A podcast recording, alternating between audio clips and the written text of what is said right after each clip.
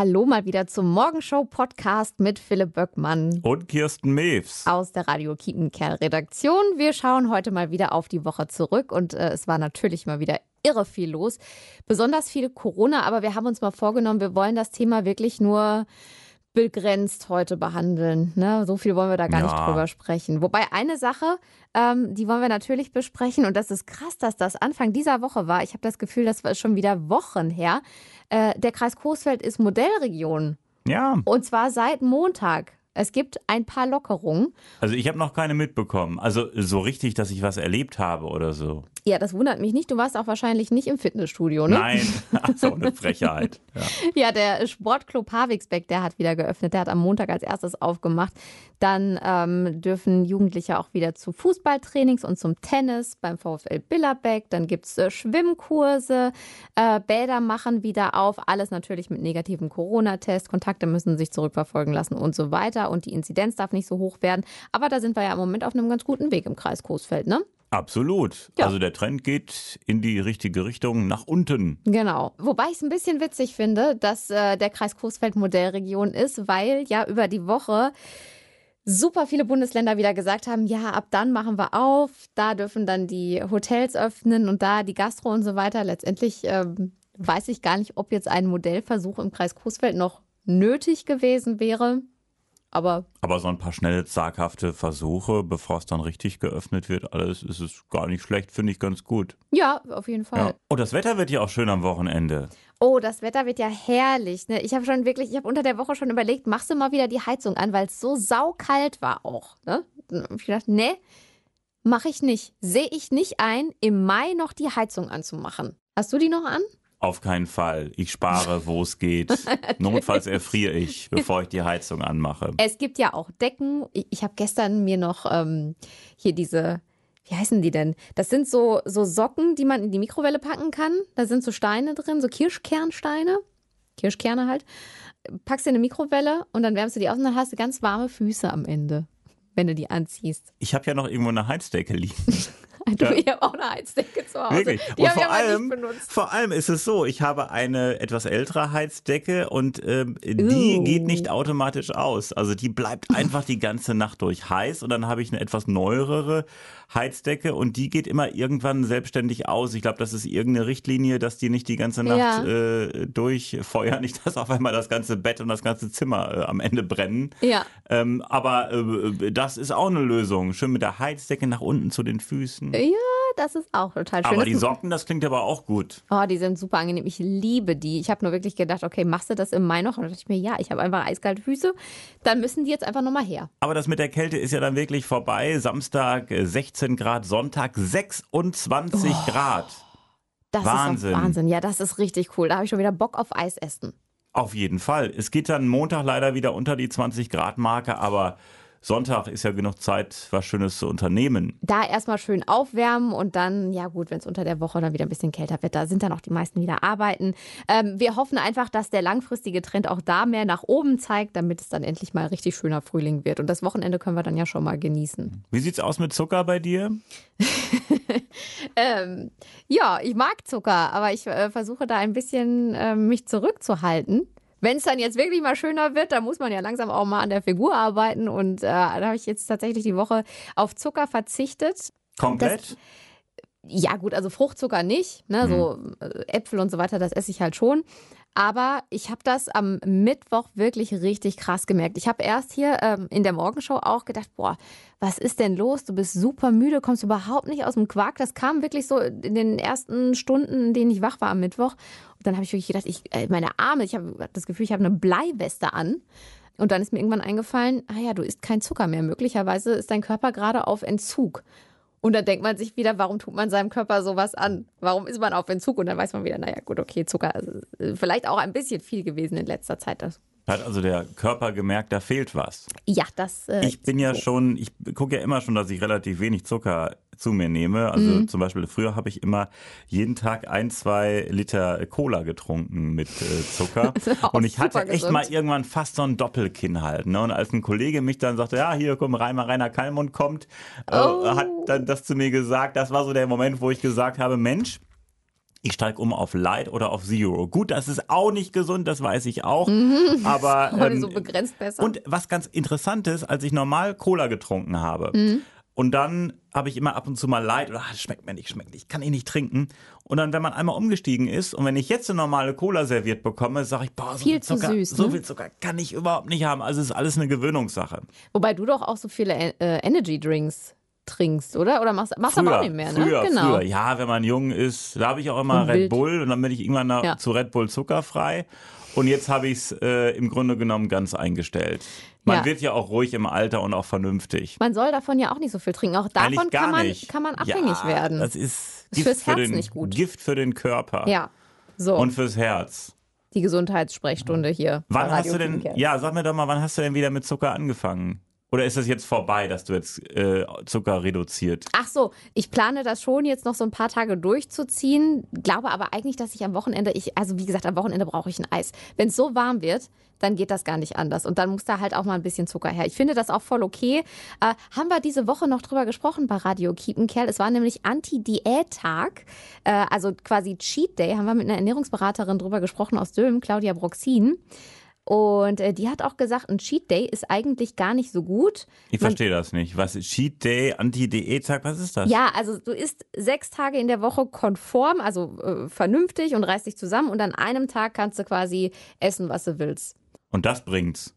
Ja, nur wenn du es an diesem einen Tag dann eben nicht übertreibst. Also quasi äh, Pizza, Pommes und danach noch Kuchen mit Eis und Sahne und so weiter. Und die Ernährungsberaterin äh, Claudia Broxin hat eben gesagt, ja, man sollte es besser anders machen, also quasi anstelle eines Cheat-Tags das hier tun. Ich persönlich empfehle ja eher, die Woche über eine gesunde Mischkost einzuhalten. Und da sind auch 10 Prozent der Gesamtenergie für zum Beispiel ein Leckerchen mal drin. Und dann empfehle ich halt an zwei Tagen nur 500 bis 800 Kalorien aufzunehmen. Und Das sind zwar zwei sehr sparsame Tage und fünf normale, in Anführungszeichen, Tage. Aber das finde ich besser als sechs super sparsame Tage und ein unkontrollierter ähm, Schlemmtag. Dr. Böckmann hingegen rät dazu, sich einfach mal zu bewegen und ein bisschen Sport zu machen.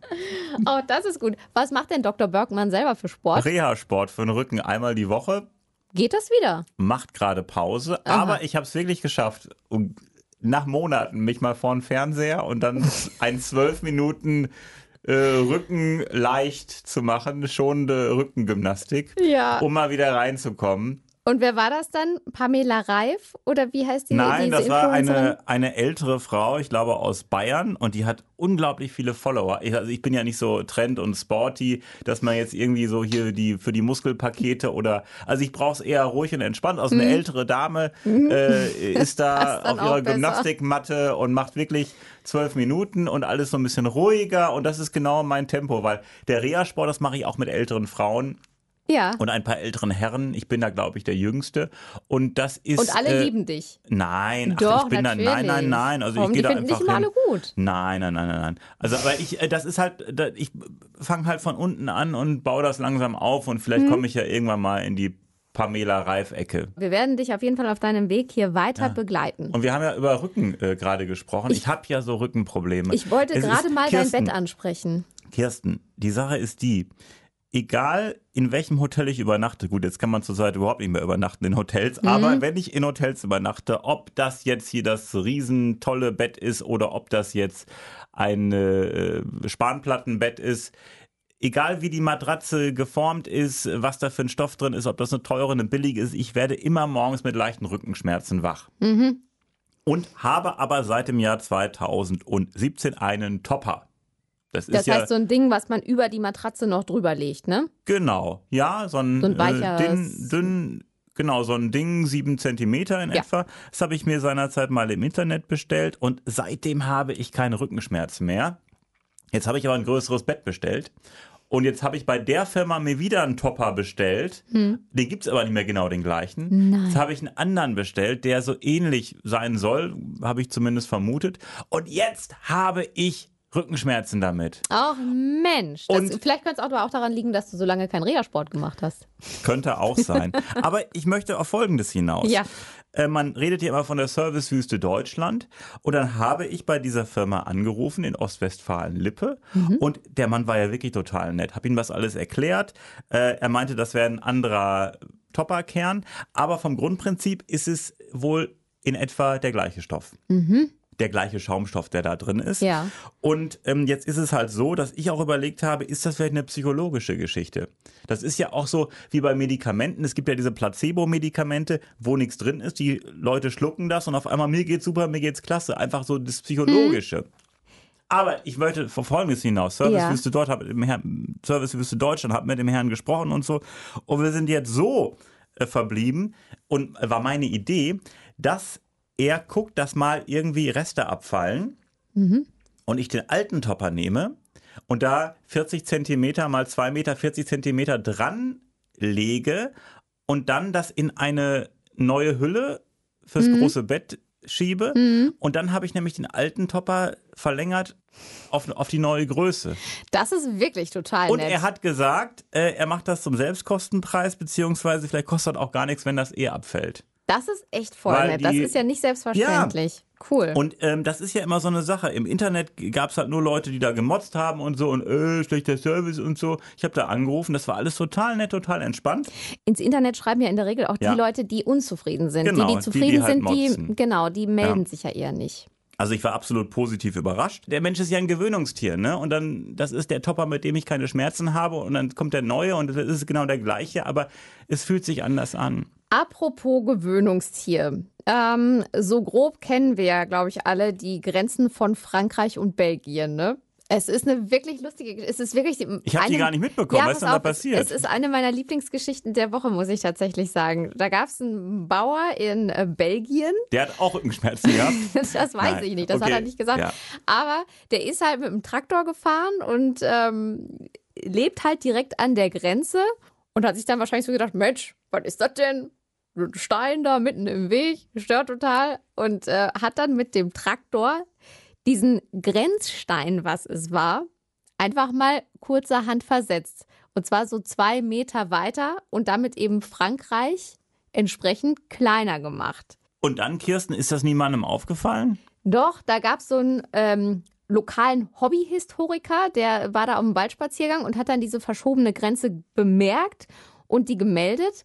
Und daraufhin hat der Bauer dann den Stein jetzt wieder zurückverschoben. Ob das allerdings jetzt haargenau die richtige Stelle ist, ähm, das weiß ich nicht. Ja, ich hoffe doch. Das kann man doch alles äh, klären. Also ja. da gibt es ja so GPRS-Geräte und dann der, die genauen Koordinaten und da kommt der kommt der Stein hin. Ja, aber also der ist halt schon hunderte Jahre äh, alt, beziehungsweise lag der Stein da. Ne? Also ja, das aber die Koordinaten, die sind doch äh, offiziell ja, das eingezeichnet. Das wird alles wieder mit, mit rechten Dingen laufen. Da bin ich so, ganz sicher. Oh, zwei Meter vor, zwei Meter zurück. Äh, nein. Weiter hier, da. Ja, nein, der muss ja alles seine äh, Richtigkeit haben. Ja. Fand ich auf jeden Fall grandios, diese Geschichte. Einer meiner Lieblingsgeschichten. Wir müssen Woche. noch äh, über Grobi sprechen. Ja, wer ja? ist denn Grobi? Grobi ist ein Riesenseeadler. Mhm. Und äh, Grobi lebt eigentlich in äh, Remscheid, in der Falknerei Bergisch Land.